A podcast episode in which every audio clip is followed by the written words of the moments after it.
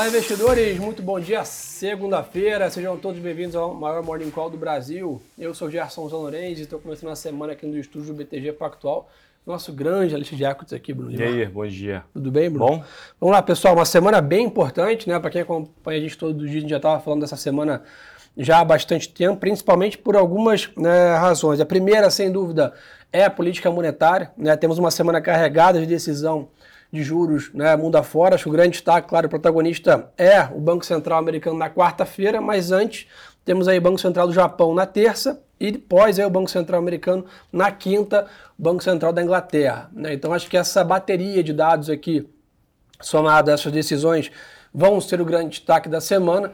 É, eu acho que tanto nos Estados Unidos, que é o grande protagonista, a expectativa aí é de mais um skip, né? ou seja, mais uma manutenção da taxa de juros. A grande dúvida é né, como o Banco Central americano vai abordar né, essa mudança de, de risco geopolítico, esse né, aumento de preços do petróleo e, de novo, mais dados aqui que vem confirmando né, essa, essa, força da economia americana. Então, muito mais que a decisão, né, Bruno? O mercado ah. quer entender como está a visão do Fed para esse cenário, vamos dizer assim, que mudou nos últimos 45 dias para cá. Né? É, conversando com o time de economia, o terceiro TRI da economia americana ele ainda vai ser um TRI relativamente né, forte, de certa forma, ainda tem alguma resiliência uh, ali em termos de, uh, da parte de consumo, mas sem dúvida alguma uh, você está numa taxa decrescente de crescimento. Mas isso, enfim, dito isso, o, a questão lá do, do, do preço do petróleo e como isso efetivamente vai afetar as perspectivas do Banco Central americano, ainda tem algum ponto de interrogação.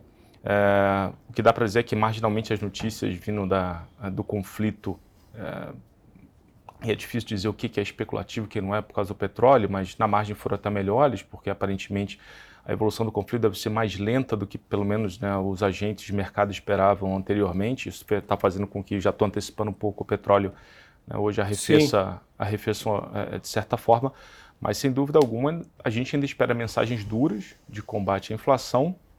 Mas quando a gente olha aquele índice de condições financeiras, que é o, o índice agregado, é, ele já coloca a economia americana num terreno mais restritivo.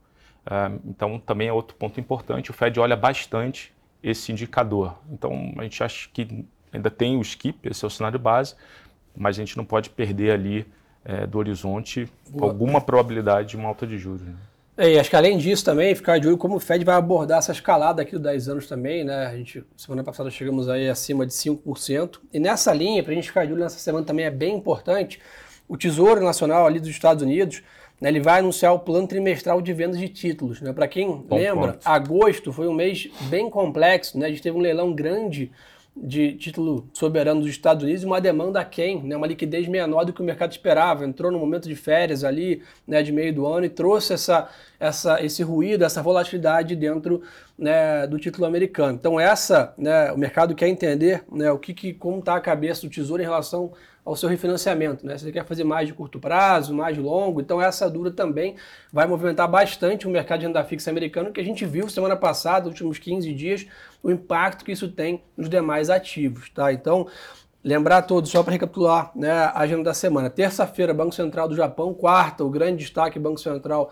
americano. Quinta, Banco Central da Inglaterra. Somado a essa expectativa do mercado com esse mapa aí de leilões aí que o Tesouro Americano deve fazer para frente até o final do ano. Deixa eu só, Manda. desculpa te cortar, mas só complementar esse leilão de o não leilão, né, a questão do programa hoje de financiamento às uhum. duas lojas, ele, é, ele é, realmente é muito importante. O último leilão que a gente viu, é, a gente viu o mercado ele abrindo taxa de forma importante no dia do leilão, teve um pouca oferta no, no que o Fed é, colocou. Agora, conversando com o Arthur até na sexta-feira, nosso economista de macro global, ele até comentou que, pelo menos nesse horizonte nesse curto prazo, médio prazo, a necessidade de financiamento acaba sendo menor. Então, a expectativa é que venha menos leilão, né, que venha menos quantidade de bonds para você financiar o Tesouro Americano, de, de 10 anos, perdão, é, de título Tesouro, do que no passado recente. Entendi. O que pode né, ser marginalmente bom para essa questão do arrefecimento do, da taxa de 10 anos. Né? Boa. E nessa linha, pessoal, o mercado abre hoje lá fora no campo positivo, tá? o S&P sobe é, próximo a meio por cento, o Eurostox né, também nessa linha. Londres segue essa dinâmica. É, o que, que a gente tem para ficar de olho hoje? É uma agenda um pouco mais vaziada na parte macro, como eu comentei, a partir de amanhã isso pega a corpo. Então, realmente, provavelmente ficar de olho nessas expectativas. Hoje o petróleo né, apresenta ali uma trégua né, de preço, está com 1% de queda, negociando 89 dólares aqui né, o Brent. E o minério de ferro avança mais um dia, 2% em Singapura. Né? Então a gente segue vendo essa resiliência bem forte do minério. Foi destaque na sexta-feira aqui, na Vales e Minas, né, CSN e Gerdau e companhia foram né, o principal destaque positivo da nossa bolsa aqui na sexta-feira. E hoje, mais um dia aí de resiliência no preço do minério, enquanto o petróleo aí está comportado abaixo de 90 dólares. Acho que nesse patamar, né, acho que a gente acaba tendo um pouco menos de risco de cauda, que a gente chegou a comentar aqui no início do conflito geopolítico entre Israel e o Hamas, né, de uma possibilidade de um petróleo acima de 100, né, isso talvez reprecificaria todas as inflações projetadas aí nas economias internacionais e, consequentemente, talvez menos ímpeto aí para parar né, os movimentos de alta ou até começar os movimentos de queda de juros lá fora. Então acho que isso, esse petróleo nesse patamar aí entre 80 e 90 é o que está na conta hoje dos economistas. Então é um patamar, entre aspas, comportado. E nessa linha que o Bruno comentou bem, né, Israel anunciou ao longo do final de semana o início né, das incursões via terrestres né, na faixa de Gaza. A questão toda, né, como o Bruno comentou, é um ataque lento, né? E até que a gente lento que eu digo muito mais na, na, na gradual, quantidade né? gradual. Né? Então isso talvez tirou um pouco da preocupação no mercado realmente de um, uma escalada do conflito né, para um patamar muito mais intenso. Acho que isso talvez esteja ajudando o petróleo hoje também. Né? A gente percebe Israel sendo mais cirúrgico, né? mais estratégico né? nessa invasão nesse momento. Então, ficar bem de olho aqui nisso. Então, semana resumo seria política monetária, finalzinho da temporada de balanço nos Estados Unidos e, claro, monitorar essa parte do conflito né, é, no Oriente Médio. Bitcoin está com uma leve queda, mas negociando ainda acima de 34 mil, próximo a 35 mil dólares, né, bem forte. Inclusive, na última quinta-feira, a gente bateu um papo com a nossa turma de cripto aqui, né, falando sobre isso. Então, parada obrigatória, nosso podcast. Quem não ouviu o final de semana, está lá indo, radar da semana. Falamos lá sobre né, criptoativos na média. Mais algum ponto lá fora, Bruno? Ou basicamente é a política monetária e conflitos? Cara, acho que basicamente isso. É... O já foi, né? É, até, é, no Brasil ainda tem, um, tem a parte Não, de... lá fora já lá foi. fora já foi. É, acho que, sem dúvida alguma, é melhor do que o mercado tinha, principalmente na parte... Agora, um ponto até que o, o Melo né, comentou bem na, na sexta-feira também, a gente estava batendo papo, ficou muito concentrado ainda em tecnologia, né? Em, em tech. A questão do, da surpresa positiva, de novo, né? A questão da surpresa positiva da, da temporada. Então, de novo, é, copo mexer meio vazio aqui se você tirar a tecnologia, de repente né, a, foto é pior do que todo mundo imaginava. O que você consegue trazer é, de ponto importante, eu acho que é a questão da inflexão da taxa de crescimento de lucro. O terceiro TRI já apresentou uma melhora versus segundo, versus primeiro, quarto, então, de, principalmente dado o efeito base, é esperado uma melhora mais substancial, você pode ajudar, não pode ter ali o que a gente chama do rally de final de ano, Sim. sendo ali ganhando um vento a favor dessa questão também do earnings do S&P. Boa. Então, nessa linha, pessoal, então essa parte do mercado internacional, uma semana que promete um noticiário intenso, começa assim, mais lentamente, com nenhum grande indicador hoje, mas pega corpo ao longo da semana, a gente monitora bem de perto isso com vocês e vai atualizando, óbvio, né, cada passo para o Brasil, Bruno? Bora. Vamos lá, pessoal. Aqui no Brasil, só lembrar a todos, quinta-feira é feriado aqui no Brasil, então a gente né, vai ter a decisão de juros nos Estados Unidos na quarta, né, ali três, três e meia da tarde, e basicamente feriado na quinta. Então, voltando a negociar né, na sexta. E nessa linha, aqui também teremos decisão do Copom. Então, dá para falar daquela famosa super quarta é, aqui no Brasil. Expectativa aqui também é, é o que o mercado já vinha num consenso há bastante tempo para a reunião de novembro, que é basicamente mais uma redução da Selic em meio ponto percentual. Acho que a grande questão também, fazendo um pouco da proxy aqui com os Estados Unidos, é entender como que o Banco Central vai abordar essa escalada no mercado internacional né, de riscos, também somado né, aos dados aqui recentes de inflação e também né, aquele, sempre aquele ponto importante em relação ao quadro fiscal. Por que isso? A gente tem visto que os dados de inflação, atividade, etc., né, Bruno? Então, na média, até a gente vê pelo Focus, bem em linha com o mercado esperava, até né, a Stephanie comentou bem com a gente no podcast, é um cenário positivo na parte de indicadores locais. Porém, fica sempre ali a dúvida, a gente viu isso claramente na sexta-feira passada, aquele movimento de grande aversão a risco, a situação fiscal brasileira pesa nesse tamanho de ciclo de corte ou até da velocidade também de corte de juros. Né? É, e semana passada, enfim, ficou de novo a, né, a dúvida em relação a o que, que vai ser a meta, ou pelo menos não a meta, mas como vai ser a trajetória para perseguir esse, esse déficit zero em 2024. É, acho que é legal colocar que, principalmente o Cadu, né, o Cadu Siqueira, até no, na, última, na última carteira, ele até comentou sobre esse risco, né, que esse seria talvez um, um, risco Brasil, né, um risco nosso aqui no horizonte, que seria o governo efetivamente acabar tirando um pouco da força ali do, de você perseguir a meta para 2024. É, o que dá para levar em consideração, olhando nesse, nessa perspectiva, é que também você não tinha muita coisa no preço. Aliás, o mercado ele já não, não tem nada no preço do déficit zero né, do, do pro ano que vem. É, por outro lado, o que que, né, o quanto pode ser esse tamanho? A gente tem acho que 80 bi. Será que o governo ficaria satisfeito com 100 ou 130?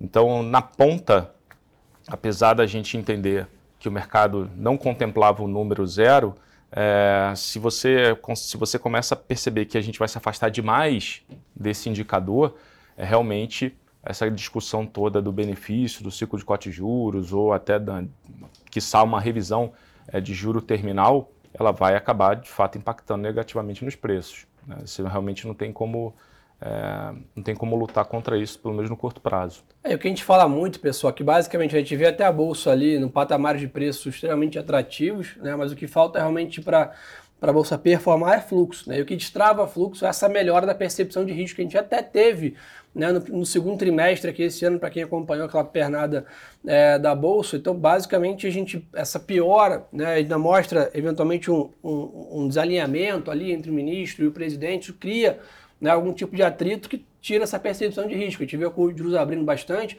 o dólar voltou a negociar acima de 5, piora um pouco a percepção né, de risco no Brasil. Nesse quesito, hoje, está na agenda né, do presidente uma reunião com o Fernando Haddad, muito possivelmente vai ser debatido né, esse assunto sexta-feira, e aí o mercado espera talvez alguma declaração do ministro da Economia né, após essa, essa reunião.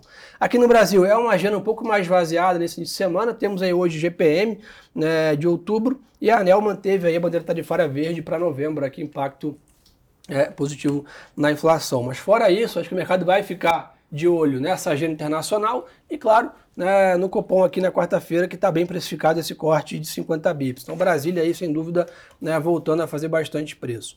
E nessa linha, o mercado monitora agora, né, entramos aí praticamente, dá para dizer que estamos entrando praticamente em novembro, que é o mês-chave da reforma tributária. Né? Há uma expectativa na primeira quinzena da apreciação do texto, possivelmente uma primeira votação já. Né? Lembrando, a reforma foi fatiada, o que está sendo discutido agora é a parte do IVA, né, que unifica os impostos. Então, isso depois tem a segunda etapa né, da parte de investimentos, a terceira seria ainda a tabela de imposto de renda. Mas isso ainda é uma discussão é, já para o ano que vem. Né? Esse ano, realmente, que vai ser debatido é a parte do IVA. Então, aqui no Brasil, é ficar de olho né, nessa questão é, barra, né, é macro, né? Mas dá para dizer que é na parte fiscal aqui né, no Brasil. E aqui, diferente dos Estados Unidos, né, Brunão? Temporada de balanços vai começar a ganhar corpo aqui. Na semana passada tivemos a Vale. O mercado praticamente não reagiu né, ao balanço. A CIS até subiu, acho que muito mais talvez pelo minério, mas o que, que você ficou de feliz ali? Ali acho que o que fez efetivamente mais preço, sem dúvida alguma, foi a questão do, da recompra né, e do, do dividendo, a alocação de capital da Vale. A mensagem ficou realmente bem bem nítida. Não que o management da companhia, os administradores já não tivessem, né, não fossem muito vocais em relação a isso, mas o dividendo extraordinário, né, ou pelo menos não extraordinário, mas acima do esperado, a, re, a reabertura do processo de recompra e na própria conferência de resultados, né, na sequência ali do, do número, eles foram realmente também é, muito, reforçaram bastante a, a, a previsão, né, a estimativa, o olhar deles mais benéfico para o setor de mineração, para oferta e demanda apertado, muito em linha com o que a gente tem aqui no banco. Então, o que corrobora um minério mais alto ali por mais tempo e o que seria o que é benéfico para a Vale. Esse é o primeiro ponto. É, acho que vale comentar também os Minas, que apesar do resultado ruim, é, o EBITDA foi negativo e 20 milhões. Primeira surpresa positiva foi ela liberou muito capital de giro, então acabou gerando caixa nesse trio que não era consenso do mercado. Uh, já falou que no quarto TRI ela também vai ter uma liberação de capital de giro. apesar desse operacional pior por causa da parada para manutenção é, do Alto Forno 3, a gente está vendo nitidamente, a gente escreveu sobre isso já hoje, é, a gente cobriria todo short, é, se alguém está short os e-mails, a gente cobriria esse short nesse nível. Nos parece que o pior realmente já passou. Já, já passou. Então, por esse, por esse lado aqui da história, né, a gente vai pegando ali o setor de commodities, é, siderurgia, apesar de um operacional pior, mas mineração assim, realmente com, a, com, condições de contorno melhores olhando para frente. Né? Boa. Nessa linha, pessoal, para a gente ficar de olho aqui na temporada de balanço aqui no Brasil, hoje temos Irani, Açaí, Grupo Pão de Açúcar, Intelbras e lojas Quero Quero. Ao longo da semana aí temos Ambev, Carrefour, né, Cielo, Vivo. A gente vai trazendo aí ao longo da semana conforme for ganhando corpo. Mas diferente dos Estados Unidos está no finalzinho da temporada de balanço, aqui dá para dizer que a gente está começando né, com tudo nessa semana e a gente vai atualizando vocês aí conforme né, as empresas forem divulgando seus números. Nessa parte, a JBS anunciou que pretende investir 12 bilhões de reais no Brasil em até, até 2026, se o plano de negociar as ações em Nova York for bem sucedido. Lembrando, a companhia está com um projeto de listar essas ações também no mercado americano, né, parecido com o que outras companhias aqui no Brasil também já fizeram. Seria um grande catalisador de valor para as ações. E não está no preço. Boa. Vai colocar. Tá aí a dica. Mais algum ponto aí, Bruno? Acho que aguardar essa temporada, assim, pegar mais tração. A gente viu até, acho que vale comentar, Santander a gente viu melhor. É o que seria né, um bom presságio aí para os bancos aqui, aqui no Brasil. O que fez preço na sexta-feira não foi isso. O que fez preço foi justamente a discussão toda uhum. do, do, fiscal, né, do, do, do, orçamento. Então, vale ficar de olho também na, na dinâmica é, de Banco Brasil, Itaú e Bradesco ali que, que se avizinham. Né? Boa. Então, turma, resumo da ópera é esse, uma semana bem agitada no mercado internacional com política monetária, aqui no Brasil também, né, de olho na política monetária, mais temporada de balanço e mais avanço em Brasília. Então, dá para dizer que estamos aí com todos os sinais aqui de alertas ligados, vamos ficar bem né, atentos aqui, trazemos aí qualquer atualizações para vocês do mercado. Brunão, obrigado pela obrigado, parceria. Cara. Quem quiser ainda mais conteúdo, aproveita, segue a gente no Instagram, Gerson Zão Lourenço e Bruno Lima. Compartilhe nosso Morning Call aí com seus colegas. Vamos crescer esse nosso grande encontro aqui matinal.